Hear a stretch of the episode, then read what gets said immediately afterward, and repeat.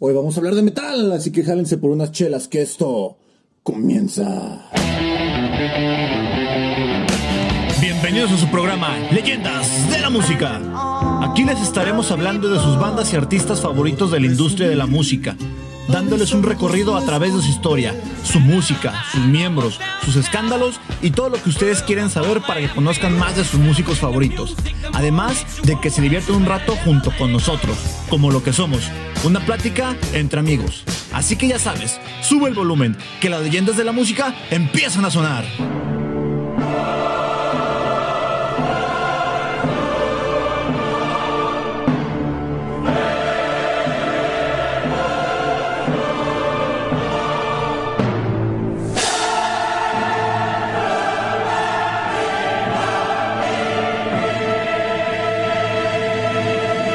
Bienvenidos a su podcast Leyendas de la Música. Yo soy Kevin Palacios. Yo soy Omar Quiroga. Yo soy Jesús Santiago.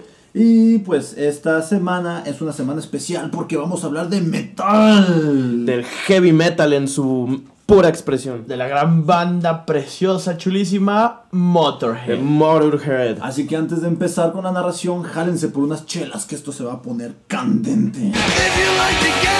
Un Jack Daniels como el vocalista de esta banda de metal. Un Jack Daniels y unos Malboros rojos, de eso vivía este amigo a diario. Ándale. Y otras sustancias que no vamos a sustancias que comentar no por el momento. porque si no Spotify nos va a tumbar. Exactamente. Muy bien. Su música es habitualmente etiquetada como heavy metal, speed metal o thrash metal, y a menudo considerada como una influencia fundamental de estos dos últimos. Killmister ha rechazado estas dos últimas etiquetas, prefiriendo describir el estilo Motorhead como rock and roll, lo que encaja con algunas de las versiones de temas clásicos que la banda ha realizado durante su carrera. Cuando se le preguntó si, si veía un problema con ser llamados una banda de metal, respondió, pues sí, porque yo vengo de antes del metal. Yo toco rock and roll y creo que el rock and roll es sagrado. Para mí lo es. No veo por qué no debe de serlo para los demás. Güey, para güey, mí también es sagrado el rock and roll, güey. Es que este vato inventó el metal básicamente, entre comillas. Sí, bueno, güey. porque antes de él estaba Black Sabbath, pero no era considerado tan metal. Black Sabbath era como más hard rock. Ajá. Ya Ándale, estos era güeyes son heavy Ya metal. heavy metal. Entonces llega el dios Lemmy y dice, venga, inventé el metal mis perros. En una biografía de la banda, el editor de All Music, Stephen Erlwind, no sé si lo pronuncié bien, discúlpenme. Pero wine no es- eh. Escribió, el estilo abrumadoramente rápido y, y estruendoso fue uno de los estilos más innovadores dentro del género en los años 70. Y aunque Motorhead no era punk rock, fueron la primera banda metal en demostrar tal energía, creando en el proceso el speed metal y thrash metal. Lemmy afirma que Motorhead tiene más similitudes estéticas con The Damned y que con Black Sabbath y nada en común con Judas Priest. Además, la banda hizo una versión de la canción God Save the Queen de Sex Pistols, una de las bandas responsables del movimiento punk. Dice no tener nada en común con las bandas de speed metal a las que Motorhead ha influido. ¿Cómo, cómo se traduce Sex Pistols? ¿La- ¿Las pistolas del sexo? Pistolas del sexo. Sí. Está bien verga ese Qué, nombre, qué- qué güey. pinche Ah, güey. interesante, güey. Está bien verga ese nombre. Algún día lo intentaré. es, que, es que nunca lo había traducido y que imagínate que, que a veces en un cartel como las vergas para coger. güey. Sí.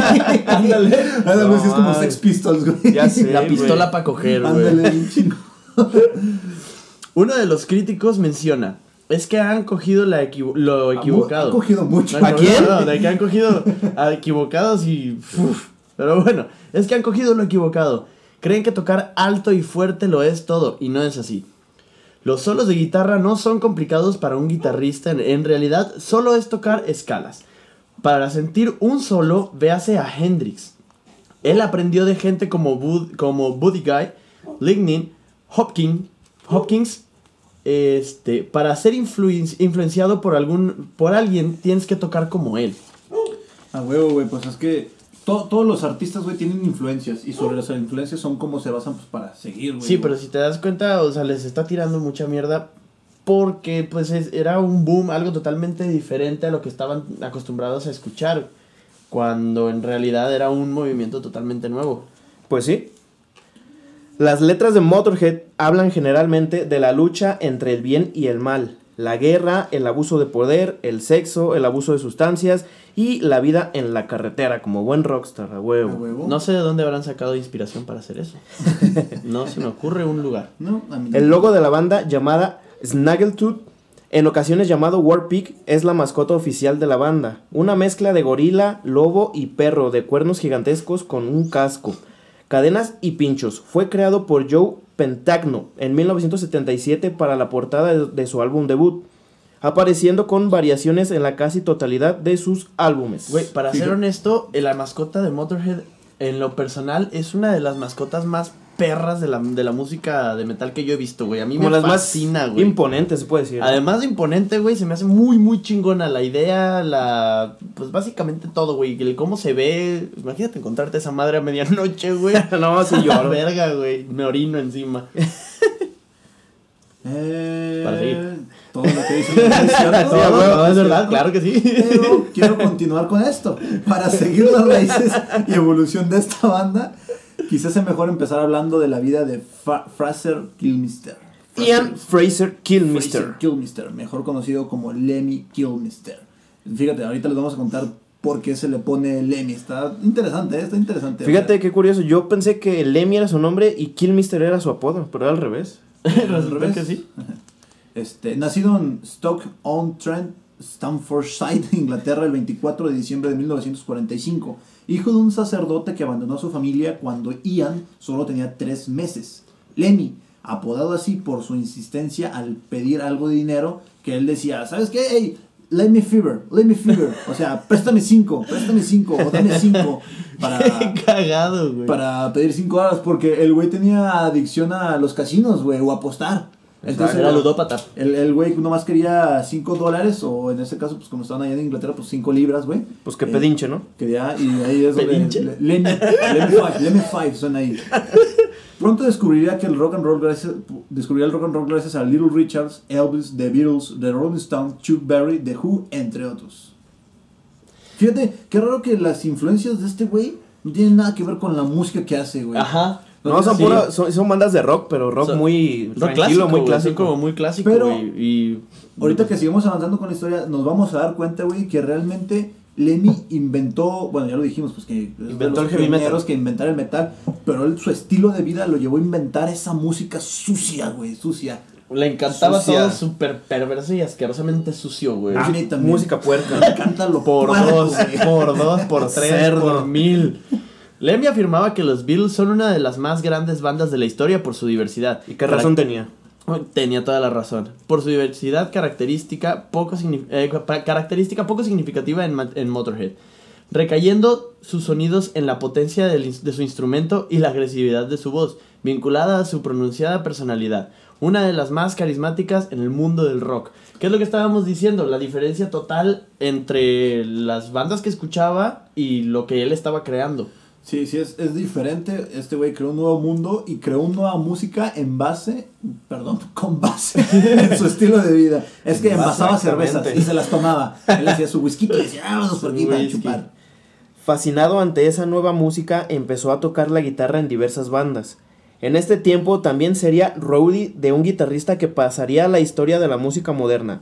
Nada más y nada menos que Jimi Hendrix. Jimi motherfucking Hendrix. La leyenda de la guitarra, ese güey. Oye, no sé si lo mencionas ahí adelante de su adicción a las drogas relacionado a Jimi Hendrix. No, fíjate que no. Ahí te va, te voy a contar una historia de- del famosísimo Lemmy Kilmister. Este güey hacía de Roddy de, De de Hendrix. Jimi Hendrix. Pero bueno, ¿qué es un Roddy? Explícales, ¿qué es un Roddy? No, te dejo a ti.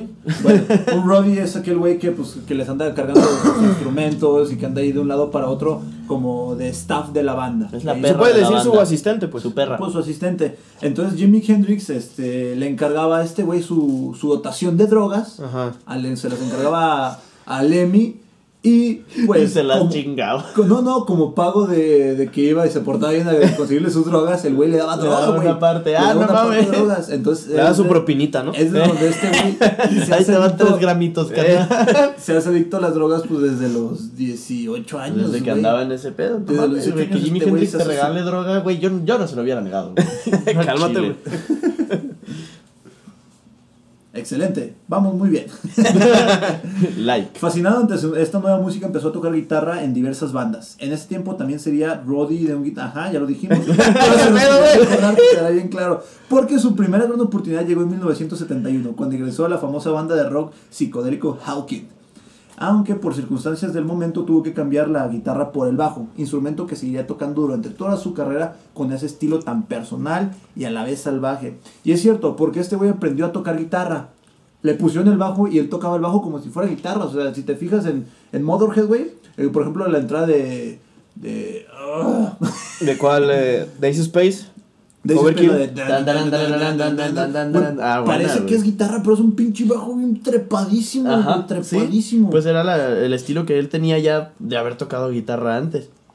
Desgraciadamente las relaciones entre Lemmy y el resto de la banda no parecía ser de- del todo buenas. Y cuando Lemmy fue detenido en la frontera de Canadá camino a Toronto por posesión de anfetaminas, no sé por qué tendría eso en su maleta. La banda aprovechó para despedirlo. Fíjate, güey, hay una historia bien curiosa sobre, sobre este párrafo. Porque el güey fue a Canadá a conseguir drogas, güey. A mí se me hace que las fue a vender, güey. O, bueno, era dealer, era dealer el vato. Fue a conseguir drogas, de regreso lo cacharon con drogas al vato, güey, y lo detienen.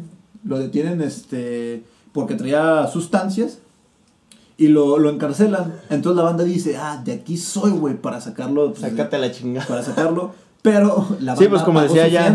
para sacarlo. No mames. Para sacarlo de la cárcel. Porque el reemplazo de Lemmy nunca llegó al concierto al que iban a tocar. Entonces como que dijeron, ah, güey, este vato no, no llegó. Ve, sácate a Lemmy de la cárcel, güey. Y que se venga a tocar, güey. Tráetelo, Llegan a la pero ya, cabrón. Llegan a la cárcel acá y como, ¿qué onda, Lemmy? Estamos bien preocupados por ti, cabrón. ¿dónde andas, güey? Pero ya te sacamos, carnal. Cállate a tocar, güey. Nomás una tocada, pero para la otra te vas, ¿eh? Nomás sacarnos del apuro, pero ya la siguiente ya no estás. Te pagamos un permiso de 24 horas, güey. Al rato te regresamos. Libertad condicional express. Después de pasar cinco días en una cárcel canadiense, decidió formar su propia banda a la que, en un principio, llamó Bastard.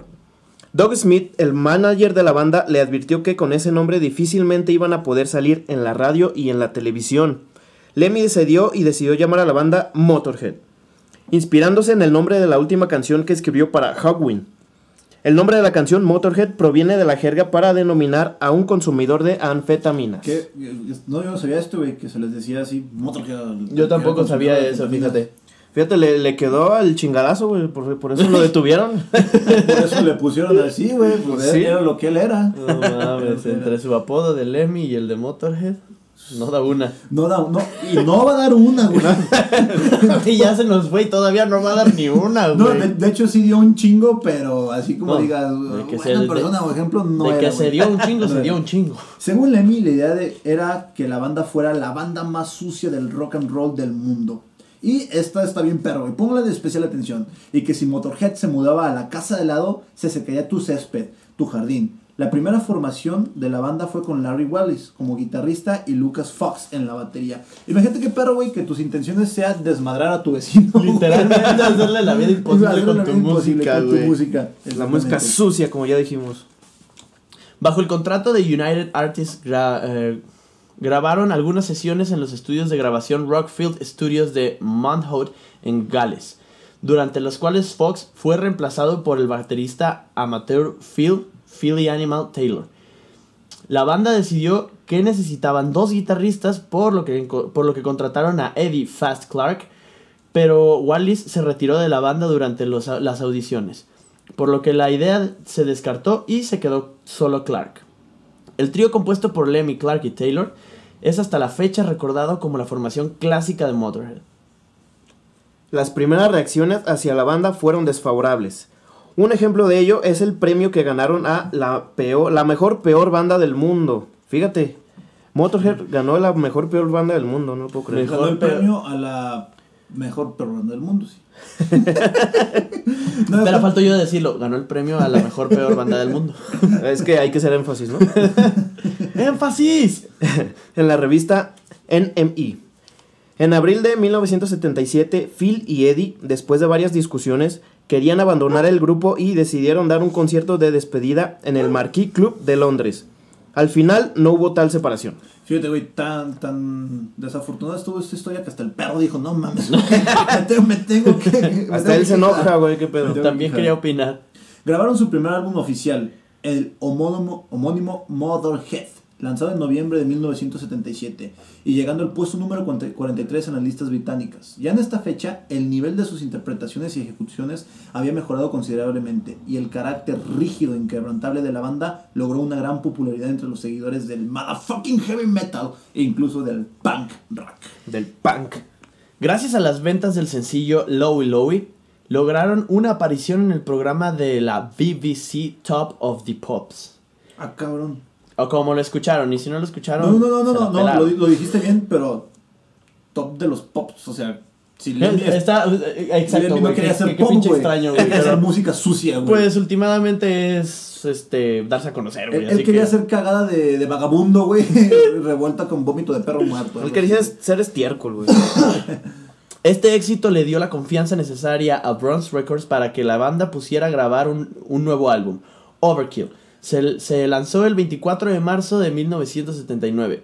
Fue el primer álbum de Motorhead en entrar en los top 40 británicos, llegando al puesto número 24 y el sencillo del mismo nombre llegando al puesto 39 en las listas de, los, de sencillos. Mira, O sea, llegaron arrasando con Overkill. Llegaron a hacer mierda. Uno de los primeros segundo álbumes, álbum, el segundo álbum. uno de los primeros álbumes, y ya vámonos arrasando con, Con todo. con todas las listas de los sencillos. Así es.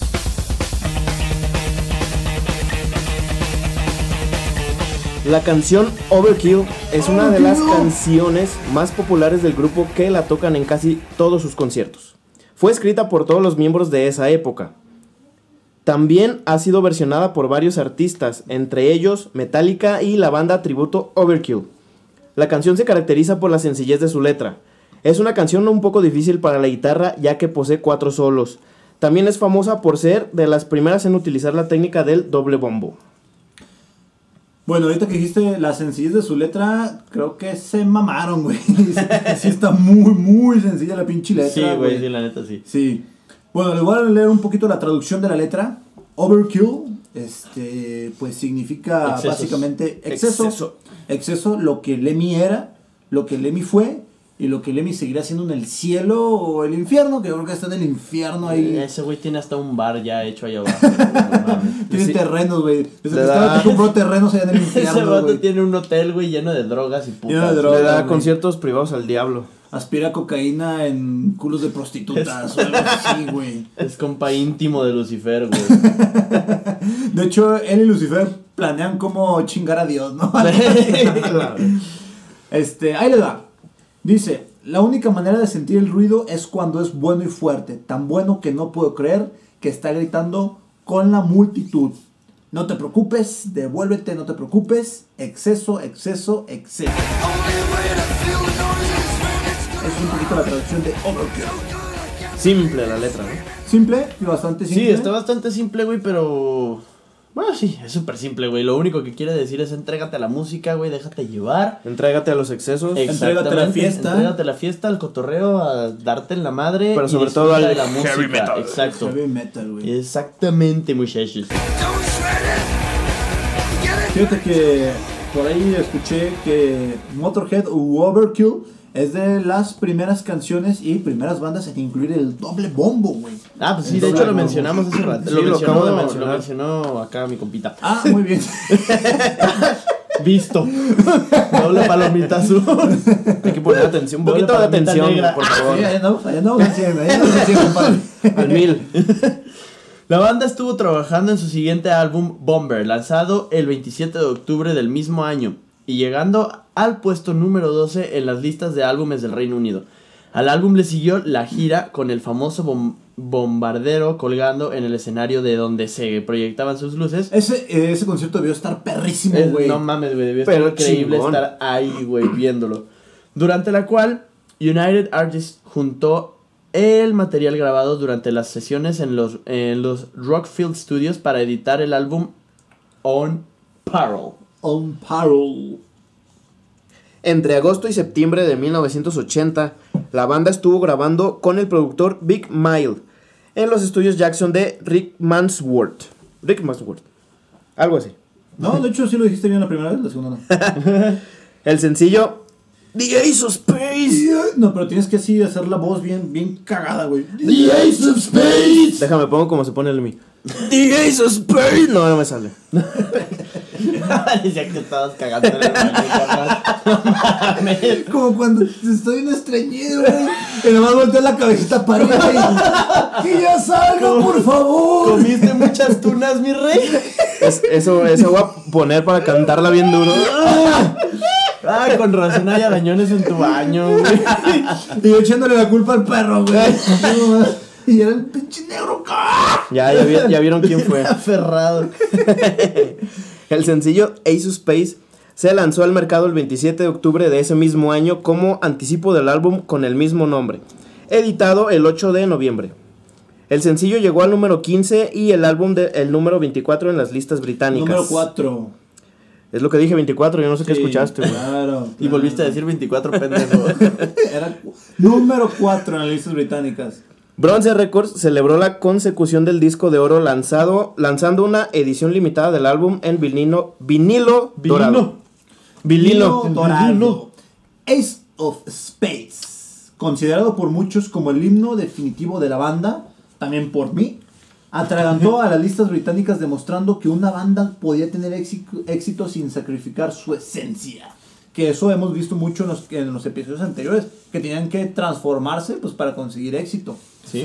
Uno de ellos pues es Scorpions, otro fue Kiss, que se tuvieron que empezar a Otro fue maquillar. Queen un poquito también. Queen un poquito. Eh, Selena. mm, No, No, no, Selena sí se mantuvo, sí, ¿eh? sí, sí. El álbum ha sido descrito como uno de los mejores álbumes de metal de cualquier banda y época jamás. Y con mucha razón. Con mucha razón, el sencillo Ace of Space ha roto barreras y es también una de las primeras bases fundamentales de lo que viene siendo el heavy metal, aquello a lo que Lemmy hace poquito había afirmado que él no se consideraba como ese género de música. Pues no, pero ni modo, se tuvo que aguantar.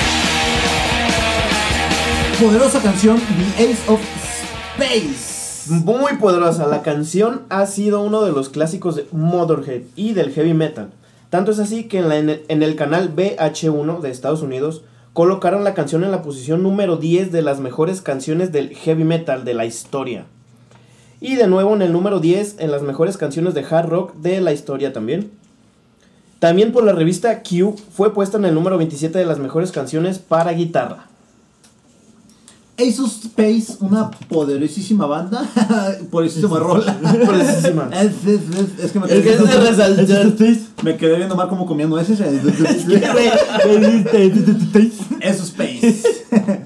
Eh, les voy a leer un poquito de la traducción de la letra. Eh, esta letra me late, me late. Porque es jugarlo el todo por el nada, básicamente. Eh, les dice, si te gusta jugar, te digo que soy tu hombre. Ganas un poco, pierdes un poco. Es todo lo mismo para mí. El placer es jugar, no hay diferencia en lo que digas, no comparta tu avaricia. La única carta que necesito es el as de espadas. Este güey juega a la carta alta. No importa lo que pase. Él lo apuesta todo. Lo da a ganar. No importa, sabiendo que tiene todas las probabilidades en contra, lo apuesta. Este güey, la canción para mí asemeja que hay que. Bueno, no hay que ir. Él está viviendo. Él está disfrutando, se está drogando. Está inhalando Día cocaína en culos de prostitutas. huevo, Sigue seguramente. metiéndose en lo que pueda. Qué pinche envidia. Y por ahí anda, por ahí, anda, por ahí andaba, andaba, andaba. Tocando la música más sucia que hay. Más sucia. Yo lo que interpreto un poquito de esta canción es que él se ve a sí mismo como el as de espadas, que él es la carta fuerte con quien quiera que juegue y quien quiera jugar con él, básicamente se la va a pelar. Eso es lo que yo entendí. Además de que no le importa ganar o perder, él está viviendo su vida y está haciendo lo que se le pinche se antoja, güey. Eso es lo que yo entendí y francamente me mamó. el- el- Pues la vida de cualquier metalero y la, vida que cualquiera de nosotros quisiera llevar, güey. Básicamente, güey. Una vida de excesos, de irte a la muerte y todo, güey. Tocar sucio, güey. Pero no, Tocar aquí bien tienes, cerdo, bien puerco. aquí tienes a un Godín haciendo un podcast para tragar. No, y ni nos da para tragar, güey. No, más pues más bien estamos- defines un esclavo del capitalismo siguiendo las reglas. Estamos güey. jodidos, De güey. una buena conducta de la sociedad. Entre el 26 y el 28 de enero de 1982, la banda grabó material nuevo en los estudios Ramport, añadiendo algunos retoques grabados en los estudios Morgan en febrero. El 3 de abril se lanzó el sencillo Iron Fist, que alcanzó el puesto número 29 de las listas británicas de sencillos. El álbum del mismo nombre se lanzó al mercado el 17 de abril, alcanzando el número 6 en la lista de álbums. Estas fueron las últimas grabaciones de esta formación, aunque continuaron tocando juntos durante la gira europea y el tour por Estados Unidos. Iron Fist está perrísima. A mí me gusta mucho la canción Iron Fist, güey. Por ahí les voy a dejar un poquito de la, rola, de la rolita. Clark se marchó por la grabación del EP Stand By, Stand By Your Man. Una versión del clásico de Timmy Win... Wynette. En colaboración con Wendy O. Williams y los Plasmatics. Clark sentía que esto comprometía los principios de la banda, negándose a tocar en el álbum y posteriormente abandonando la, la banda para formar su propia banda llamada Festway. Es como si hay que hacer esta rola, no, no me late. Ah, pues chinga tu madre. Pues yo me salgo, verga, ah, Pues yo me salgo. Yo me hago mi bandita. Sí, Ah, ah, eh, ha pasado con varias bandas. ¡Metallica! Ay, esta pinche gripa. por Dios. Sí. Lemmy y Taylor hicieron todo lo posible por conseguir un guitarrista, incluyendo una oferta a Brian Robertson, ex Thin Lizzy. Thin Lizzy, muy buena banda. Muy, muy buena. Que en esos momentos se encontraba grabando un álbum en el solitario en Canadá. Aceptó ayudar en la grabación y completar la gira. Robertson firmó para grabar un solo álbum, dando como resultado Another Perfect Day de 1983. Muy bien. Sí, Robertson. Perfecto, excelente, chulísimo. Robertson comenzó a tener problemas con la banda por su atuendo en los conciertos, que consistían en pantalones cortos y zapatillas de ballet. También no Ah, se mamó, güey. se mamó, güey. Se mamó. Lo que, lo que sea, se mamó, güey. Antes no se puso un tutú también. Ya quisieran ustedes verse igual Y de una bellos piara, que y una vato, piara, güey. Una piedra. Y una piara, güey. Si están viendo que Lemmy quería tocar la música más sucia del mundo y este güey sale bien diva, güey. Sí, también no mamar, güey. Imagínate qué hermosa se veía Sí, en el no escenario, güey. Pinche Robinson, vete a la verga, güey. Se me antojó. Oye, tranquilo, güey. ¿La verga? ¡Ya nos exhibiste! No, te exhibiste tú, güey. Yo estaba hablando del, del tutú, que tampoco Sí, lo traía. claro. Síguele, síguele, síguele, síguele. Sálvame, por favor. Ah, ya la cagué. ¡Ah, cabrón! ya mejor les digo. ya, ya lee, por favor. Y a la vez por negarse a tocar los clásicos de la banda. Esto llevó a su abandono, siendo su último concierto con la banda en Berlín el 11 de noviembre de 1983. Después de la marcha de Robertson en 1983, la banda recibió cassettes de guitarristas de diversos países. La banda final- finalmente volvió al concepto de dos guitarras principales, contratando al desconocido Gursred y a Phil Campbell. Pero Taylor abandonó la banda después de una regrabación de The Ace of Space, sobre la que Alan Bur- Burridge, biógrafo de Motorhead, se preguntó, ¿dejaron a Phil y Robo o Lemmy los dejó a ellos? Durante las siguientes, ya, perdón, durante las sesiones de grabación en mayo de 1984 en los estudios Britannia Road de Londres, la banda grabó seis canciones para el nuevo álbum, además de añadir otros sencillos recopilados. Posteriormente salió a la venta el primero de septiembre de ese año, alcanzando el puesto 14 en el Reino Unido. Mira, güey, yo, yo creo que estamos infravalorando estos números porque hay que estar de acuerdo de que este güey hacía música muy sucia, que era música realmente nueva, güey. Sí, a lo mejor no y se el le alcanzar estos puestos son puestos muy altos para un güey que está haciendo música muy sucia ¿Sí? y música nueva, güey. Que a lo mejor no se toman mucho en cuenta porque son el número 14, número veintitantos, número Pero quieras o no, tantos. güey, son números importantes para Ah, algo sí, totalmente dist- distinto y nuevo, güey, que no se había escuchado. Algo literalmente súper puerco, güey. O sea, que llegó de la nada, güey, con, con teniendo eh, influencias de música súper distinta, güey. A ver, estamos en Reino Unido, güey. Tres influencias de De los Beatles, de, de Queen, Beatles, de Doors. Todos esos, güey, que están haciendo música eh, espectacular. Y llega Lemmy, güey, haciendo la música más puerca hasta el momento, güey. hacer un, durísimo, hacer un güey. cagadero, güey. Y dices, bueno, estos puestos realmente son altos y se está abriendo, básicamente con machete está cortando Son la puestos- maleza, güey, sí, para sí. Son puestos importantes para ese momento, güey. La verdad es que sí. La banda estuvo envuelta en problemas legales con Bronze Records. Bronze Records. Bronze Records. Durante los dos años siguientes, alega- ¿Qué traes, güey? Imaginé los discos de bronce, güey, no mames. alegando que no se les promocionaba de forma correcta, por lo que la discográfica les prohibió entrar en, lo- en el estudio de grabación. La banda decidió hacer más conciertos para balancear los problemas económicos. Porque estaban consumiendo mucho, güey. Necesitaban dinerito para comprar la droga. Australia, Nueva Zelanda y una mini gira por Hungría. En noviembre y diciembre tocaron en Estados Unidos y Alemania. El juicio con Bronze Records se cerró a favor de la banda en 1986. ¡Viva Lemmy, cabrones! ¡A huevo! La droga, la coca... No, Spotify, no te creas, güey. No chance, güey. Es biográfico. La- la- la Coca-Cola. La... ¡Golazo! ¡Golazo! ¡Ay, Dios mío! Omar va por la delantera, se burla dos defensas y mete Güey, gol. nunca remató de cabeza y gol. Nunca, nunca en mi vida había metido gol, güey. Qué bonito se siente. Hasta que tenías que hacer un podcast no patrocinado, metiste gol, güey. Y si nos patrocinan, ¿qué me das, hijo de la chingada? Unas cocas.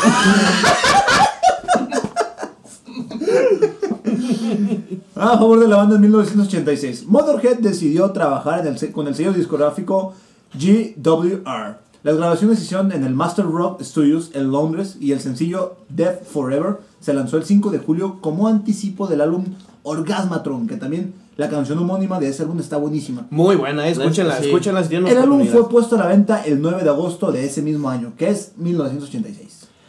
En 1987, un año después, durante el rodaje de la película Eat the Rich, protagonizada por Lemmy junto a Robbie Coltrane, Catherine Lucy y Bridget Burke, Jill abandonó la banda, volviendo momentáneamente a Taylor para hacer un, un cameo en la película junto a Wurzel, no sé cómo se pronuncia eso, Wur- Wurzel, Wurzel. Wurzel, Wurzel. Es que es.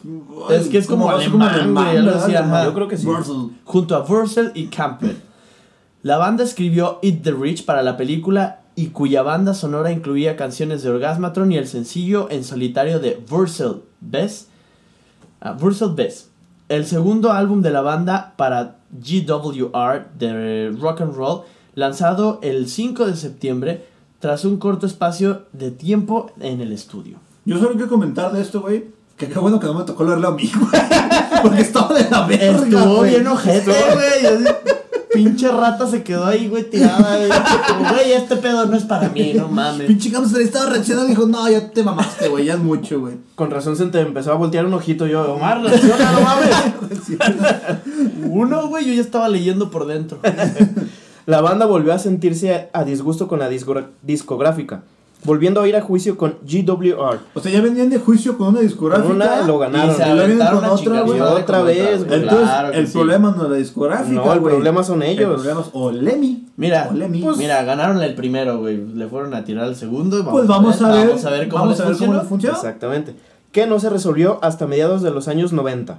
La disputa fue porque la banda grabó un álbum en directo llamado No Sleep at All, puesto a la venta en octubre de 1988, del cual se extrajo un sencillo con Ace of Space, pero la banda quiso que fuera Trader.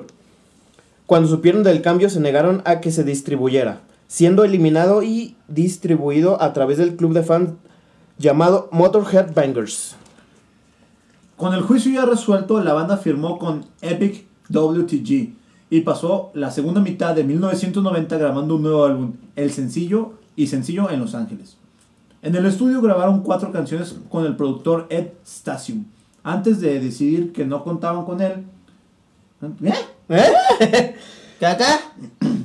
Grabaron con Ed Stasium antes de decir que no contaban con él.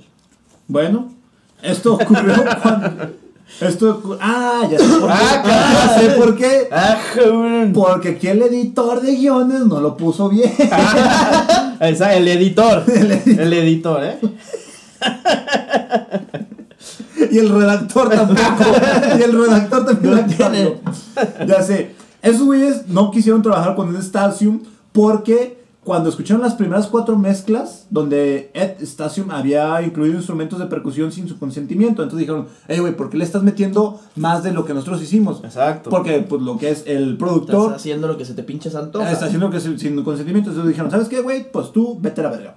Aunque la versión de Stasium es muy distinta, alegando que el consumo de alcohol y drogas por parte de Lemmy había superado su paciencia y como resultado esto, de esto se fue. Pues por eso hacía lo que él quería, güey, porque le desesperaba tanto el consumo de drogas y alcohol de Lemmy que decía, ay, ya, güey.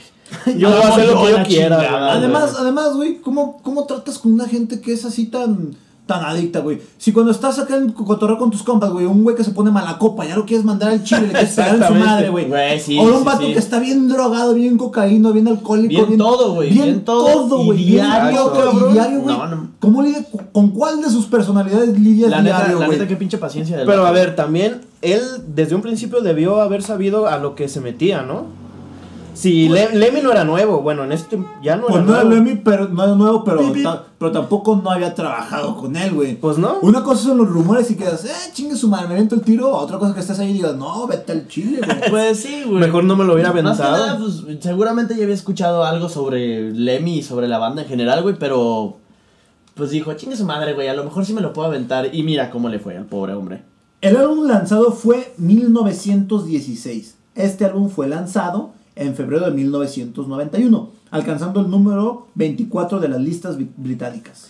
El 28 de marzo de 1992 la banda tocó lo que sería el último concierto para Taylor en Irvine, California.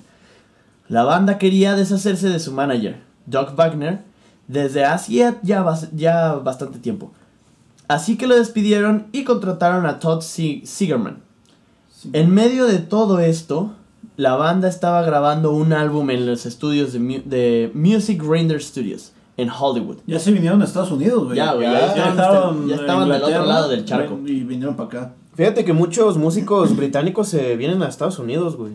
Porque Pues ahí, es ahí que- está la lana, ahí está la feria. Pues podría ser, bueno, ya lo estamos viendo como con Queen y así. Bueno, sabemos de más historias por ahorita las que hemos hablado con Queen, de que también les sirve como para abrir mercado. Más fronteras, sí. Ven- fronteras, venirse a grabar para acá y también, pues de alguna forma, más cerca de, de, de- estando en Estados Unidos, conquista también una parte del mercado latinoamericano, América del. Sur y todo eso. Sí, la verdad es que es más fácil abrirse mercado desde Estados Unidos que desde Inglaterra. Tres bateristas participaron en la grabación del álbum Match or Die. Phil Taylor, a quien despidieron por no presentarse, a Aprenderse, a presentarse. a presentarse. es que no iba a las grabaciones, güey. por no aprenderse las partes de I Ain't No Nice Guy. Tommy Aldrich, que grabó la mayoría del álbum, y Mickey D, quien grabó Hellraiser, Hellraiser. escrita por Lemmy. Ozzy Osbourne y Zach Wild para el álbum No More Tears de Ozzy Osbourne.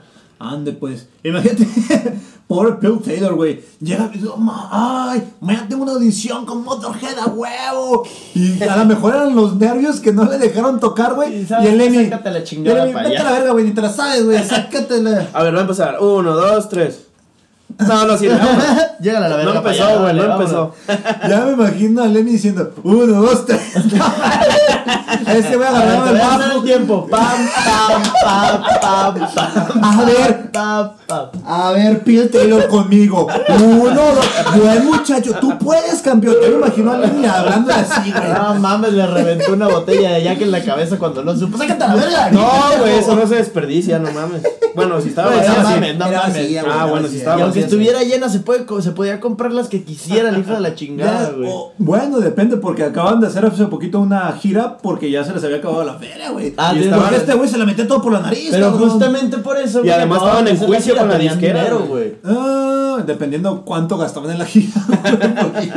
Chinga. En la coca. En la coca. Señores, acabamos de llegar a la parte final de este nuestro primer episodio de Motorhead. ¿Qué tal les ha, qué tal les ha parecido? Está muy interesante la historia de Motorhead y sobre todo de Lemmy, que básicamente Lemmy es Motorhead. Lemmy Sí. Motorhead, ustedes se están preguntándose, oye, pero en esos años pasó que Lemmy había hecho estas cosas. Tráete crisis, te crisis, que vamos a hablar de Lemmy más adelante. En algún momento, obviamente, Lemmy necesita su propio capítulo. propio capítulo. Por, sus Sí, porque él tiene su, su no propia historia y es bastante larga. Porque Así que- Lemmy es un estilo de vida. Lemmy, es más, Lemmy es una generación, es una tendencia Lemmy. Lemmy le copiaron muchos artistas a los que él influenció, que ya poco a poco se dan cuenta a qué artistas influenció Lemmy o Motorhead. eh, conforme vayamos hablando de más artistas, que hay muchísimos, hay muchísimos, es una infinidad. Más que nada todos los de metal, hard rock y todos sus, sus derivados. Exactamente. Hablaremos de Lemmy todo a su tiempo, entre otras bandas. Por el momento nos despedimos y muchas gracias por escucharnos esta semana. Muchas gracias por escucharnos esta semana. Este, recordarles que a mí me puedes encontrar en Facebook como Kevin Palacios. A mí me puedes encontrar como Quiroga-94. Yo estoy como Jesús Eduardos, con ese al final. Y a nosotros nos puedes encontrar en Facebook y en Instagram como Leyendas de la música. Güey, no les dio hambrita este pinche capítulo. La neta, Estuvo- sí, güey. No Ah, cabrón. mames. El otro día fui a un lugar, güey, está perro. ¿Cuál- perro. cuál, güey? ¿Cómo se, se llama? Se llama Bahía 3. Venden mariscos, todo ese pedo se llama Bahía 13. Búscatelo en Facebook, güey. Vaya, Bahía 13, búscatelo en Facebook, güey. Venden mariscos. Ah, güey, está bien bueno. Al chile está bien bueno, Güey, güey. hay que ir un día, güey. Ah, pues sí, vamos. Mira, no, por no meter gol, güey, lo venden en, en- en plataformas de esas de, de comida. De comida, De ajá. comida, en las plataformas de A comida. domicilio. A domicilio. eh, de esas que las pides por el celular, güey. Una de esas La plataformas. de Ra, doble I. Ese fue un autogol. fue, mira, fue el, el portero la sacó de la meta, güey. El De la mera raya la sacó, güey. el portero. Este güey le tiró, ya estaba festejando y el portero la alcanzó a sacar, güey. Venga, chingue su madre. Vamos con los mariscos ahorita. Ah, vámonos, güey. Hay que pedir de una vez. Chile verde. Búscatelo, Bahía ve- 13, vételo, dijiste. vételo buscando en Facebook, güey, para Simón. Bahía 13. Arre. Señores, muchas 13. gracias. Si no estamos entre sus preferencias, no sé qué esperan para hacerlo. Y sin más nada que decir, nos vemos la siguiente semana. Chao, chao, que Muchísimas gracias.